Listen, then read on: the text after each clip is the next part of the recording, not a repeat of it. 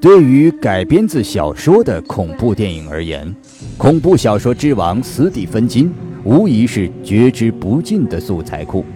从《魔女佳丽》到《闪灵》到《克里斯汀·魅力》，这批改编自长篇小说的恐怖佳作，都由布莱恩·德·帕尔玛、斯坦利·库布里克、约翰·卡彭特这类大师级的人物指导。直到斯蒂芬金最负盛名的短篇小说集《守夜》开始被改编的时候，恐怖电影市场不再独宠他的长篇大作，而是雨露均沾，把目光投放到了他的短篇小说上。《守夜》收录了二十篇短篇小说，其中九篇被改编成了恐怖电影，比如《猫眼看人》《坟场禁区》《割草者》。绞肉机等作品，而这其中最出名的，自然还是一九八四年上映的儿童邪教题材恐怖片《苞米地里的小瘪犊子》，没听说过吧？它的中文官方片名叫《玉米地的孩子》，这下听过了吧？这是第一部改编自斯蒂芬金短篇小说的作品。相比之前少则八百万，多则一千九百万成本的大作，《玉米地的孩子》成本只有八十万，成为金氏恐怖电影系列中的第一部 B 级片。作为老金攻陷 B 级片市场的先头部队，本期节目让我们共同关注这部《玉米地的孩子》以及它的七部续集和一部翻拍片。玉米地的孩子讲述一对情侣驱车旅行时撞上一名突然出现的男孩，为了报警求助，他们驾车来到附近的盖特林小镇，但奇怪的是，镇上除了神出鬼没的小孩，就见不到成人的影子。慢慢的，他们发现自己成了这群孩子的猎物。影片获得了一九八四年布鲁塞尔国际奇幻电影节最佳奇幻电影奖。在斯蒂芬金的原作中，故事发展到男主人公来小镇求助，继而在教堂里发现秘密的时候，就已经接近尾声了。最后，女主角在车里被一群小孩劫持，并被挖眼献祭。男主角不久也被邪神所吞噬。可以说，小说里。点到即止，提供了很多的遐想空间，就看改编的导演如何去做文章。除了将结尾改成男女主角逃出升天这一点外，影片比较忠实于原著，并增加许多原著中没有或只是只言片语提到的人物形象，像大反派小孩传教士以撒、一号打手马拉基的众多戏份。就塑造了邪恶小孩的经典形象，尚未被完全洗脑，最终助力男女主角战胜邪神的小萝莉小正太同样让人印象深刻。在情节设置方面，影片同样颇具看点，比如邪教小孩团政委和司令员之间的争权夺势，从一开始杀死修车厂老头的地方就埋下种子。再到后来，那帮教堂里即将成年的孩子私下效忠于谁，直至二当家兵变劫持一把手去献祭，这一波三折的剧情在 B 级片电影中尤其珍贵。而片中收割玉米和杀人割喉两不误的美国直邮代购大镰刀，握在小孩的手中，也混搭出了新的效果。和大多数经典恐怖片一样。玉米地的孩子自身年代感的缘故，很难再吸引新生代的粉丝。但无论如何，它确实是不少老外儿时的梦魇。宗教狂热症、偏远地区的与世隔离、被洗脑后变质的孩子，种种因素，最终让玉米地的孩子成为协同题材恐怖电影的代表作。很多人忘记了女主角琳达·汉密尔顿在影片中的表现，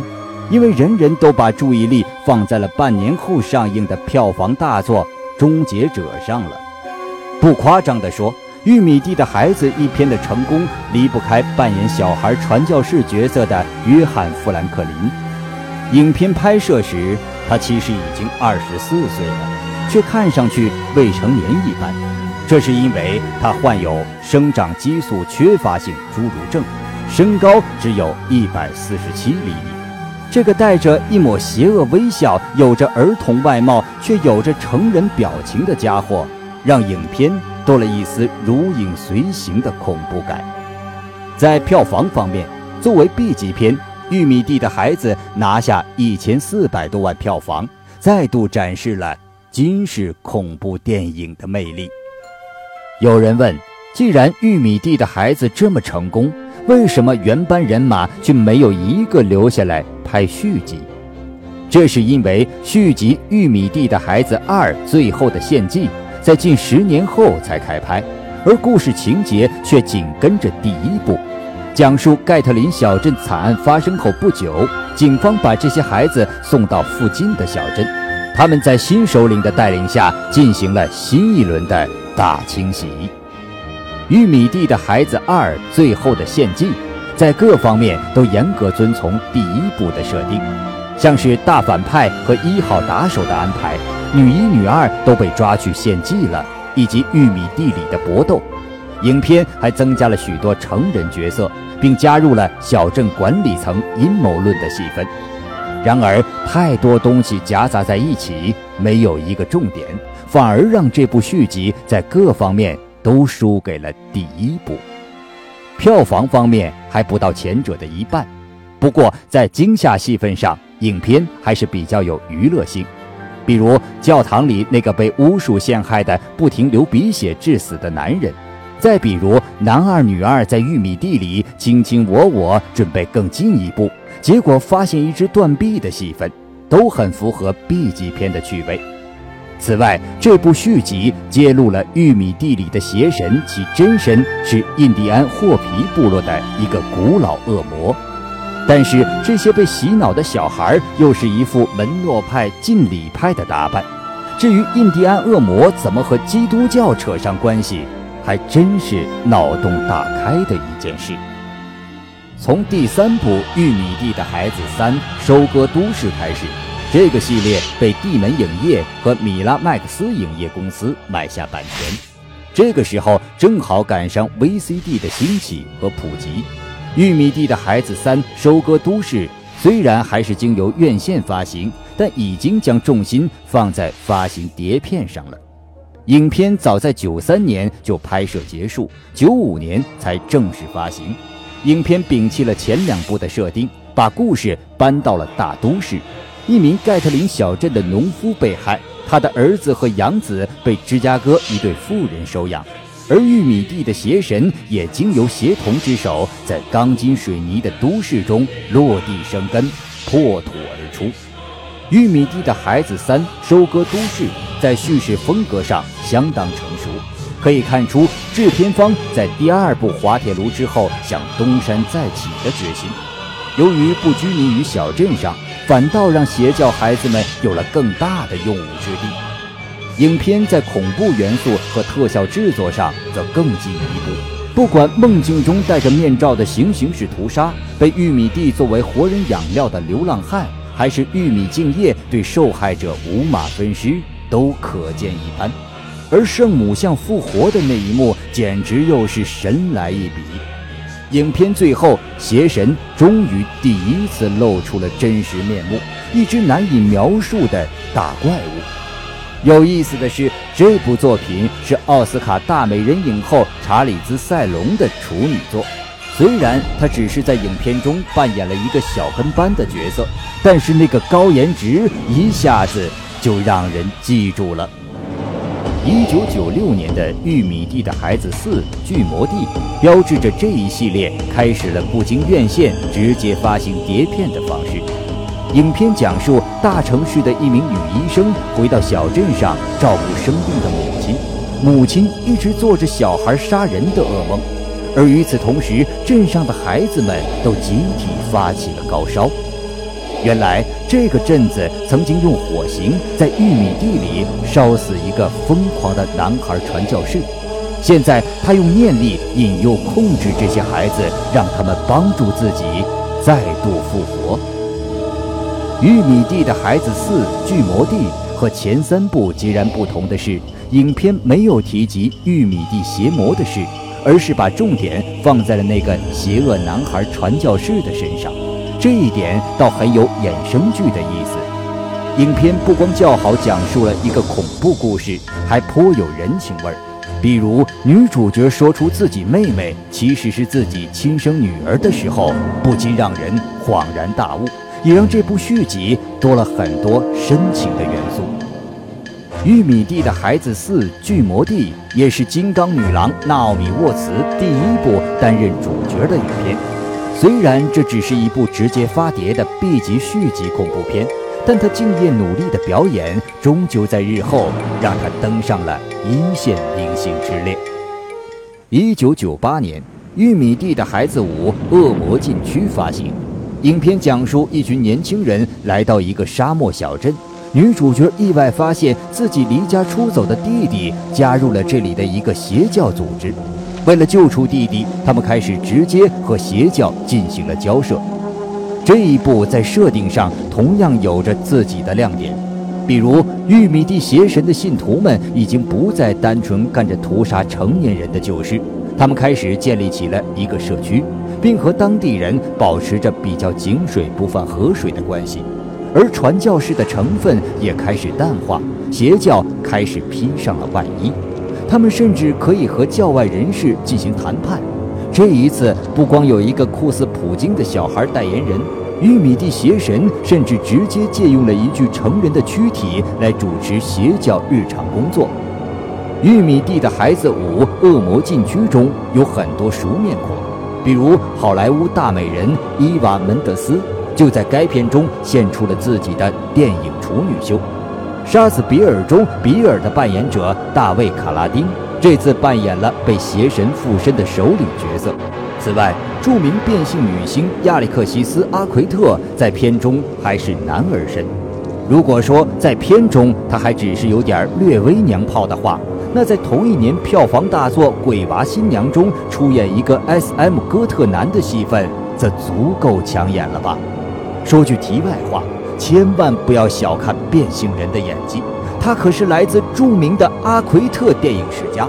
他弟弟是经典恐怖片《夺命狂呼》系列里一炮走红的大卫·阿奎特，姐姐则是热门剧集《灵媒击凶》的女主角，同时拿过金球奖和奥斯卡奖双料女配角的帕特丽夏·阿奎特。一九九九年，《玉米地的孩子六：以撒归来》发行，十五年后，第一部中的第一大反派以撒。正式回归，在以植物人的状态沉睡多年后，他准备重新为玉米地邪神代言，但这一次他却被自己的儿子干掉了。很多续集影片喜欢在多年之后重新找回第一部中的演员参加拍摄，一方面是吸引票房的一个卖点，另一方面也是为了给众多粉丝一个交代。以撒的扮演者约翰·富兰克林二度回归。依旧带着那丝狡黠的微笑，但可惜的是，这一部的剧情却相当不咋地。影片把重点放在了首部中的邪教首领与邪二代权力交接上了。虽然回到了惨案发生的盖特林小镇，却也就仅此而已了。因为该片导演是个女导演，所有恐怖片女导演的通病几乎都在这部影片中出现了。虽然剧情薄弱，却也不得不提该片的摄影师理查德·克莱伯。他是专长拍摄 B 级片，并在奥克拉荷马州夏季艺术学院、北卡罗来纳州立大学等多所著名高校教授摄影、电影制作等学科。《玉米地的孩子六：以撒归来》全片几乎都是靠他撑起来的。影片运用大量压迫性的近景和特写镜头，使画面始终很满。慢镜的运用和具有强调性的场景物件空镜来指引观众的注意力。这种极少使用全景、大量使用近景特写的影片还真是非常少见。二零零一年，《玉米地的孩子七：天启》直接发行了 DVD。故事讲述了半个世纪前。玉米地儿童邪教放火自焚，其中一人临阵脱逃，后来发生惨剧的原址上盖起了公寓楼，而那些被烧死的邪教亡魂开始搜寻那名叛变者和他的后代。这一系列到了第七部，已经把邪教题材完全转移到了鬼屋冤魂题材上来。但是相比其他续集，该片可以说是没有任何亮点，即便是杀戮戏也完全无法给人留下印象，炮灰人物设置更是多此一举。如果说有的续集恐怖片很烂，那倒无所谓，烂的别有一番风味，大家倒也看得不亦乐乎。恐怖续集电影怕的不是烂，而是无聊。在玉米地的孩子七天启里，你每一分每一秒都在期待邪教小鬼们赶紧把这个遭人厌的女主角给干掉。我们一直以为这套系列就此完结的时候，谁又曾想到第八部在十年之后的二零一一年再度杀来，《玉米地的孩子八起源》讲述一对年轻夫妻在车子出故障后来到附近一个小村落里求助，这里住着一对怪异的夫妇，他们似乎有着很多不可告人的秘密。如果说之前几部续集推翻了玉米地系列的传统设定，那么这一部干脆完全走起了外传的风格，不光没有邪教小孩的屁事儿，也没有玉米地邪神的幕后指使，甚至连玉米都没怎么看到了。全片成了各种风格恐怖片的试验田，从开头类似潜伏的色彩和怀旧氛围，以及最终结尾死神来了的车祸戏份，都不难看出。而全片最大的亮点还是扮演传教士的老牌反派演员比利·德拉戈，一个冷峻的眼神，一个懒散的表情，都是戏呀。此外，在2009年，原版电影的制片人执导了翻拍版的电视电影《玉米地的孩子》，并在美国科幻电视剧频道播出。最初，制片方想挂一下老金的名头，让他做个联合制片人啥的。结果老金直接让律师回了个信，说不想参与这部电视电影制作。估计他觉得有一套玉米地的孩子已经够多的了，居然还有电视频道也想来掺一脚。毕竟是电视电影，在各方面肯定会比电影版要差上那么几个档次的。不过，作为较为尊重原著小说的作品，大家可以根据各自需求来选择性的进行观看。玉米地的孩子系列到目前为止，留给影迷最大的疑惑还是影片中玉米地里的邪魔。他既不想吞食孩子的灵魂，也不想大快朵颐成人的肉体，似乎只喜欢像恶魔撒旦一样在人间召集自己的代言人和信徒。而玉米地的孩子这种续集直接出影碟的方式，也可以让一个恐怖系列电影一直存在下去。只不过彼此之间的续集越来越少有连续关联性，出的越多越是各自为营。比如《鬼哭神嚎》系列、《猛鬼追魂》系列，到了中后期也是走这个路线。很多人认为《玉米地的孩子》系列是一套烂片集，但是对于了解 B 级恐怖片的人而言，却是一个很好的入门级作品。你可以看到捉襟见肘的低成本特效，花样百出的虐杀场景，绞尽脑汁的惊吓元素，也可以看到这一类型作品存在的通病和无法避免的问题。但不管你喜欢它还是唾弃它，《玉米地的孩子》系列都成了斯蒂芬金恐怖电影中一只异军突起的邪物。他只用一部短篇小说的素材就撑起了一套片子。所谓。有心插花花不开，无心插柳柳成荫。这就是 B 级恐怖片的独特魅力。给点阳光，它就能偷偷灿烂。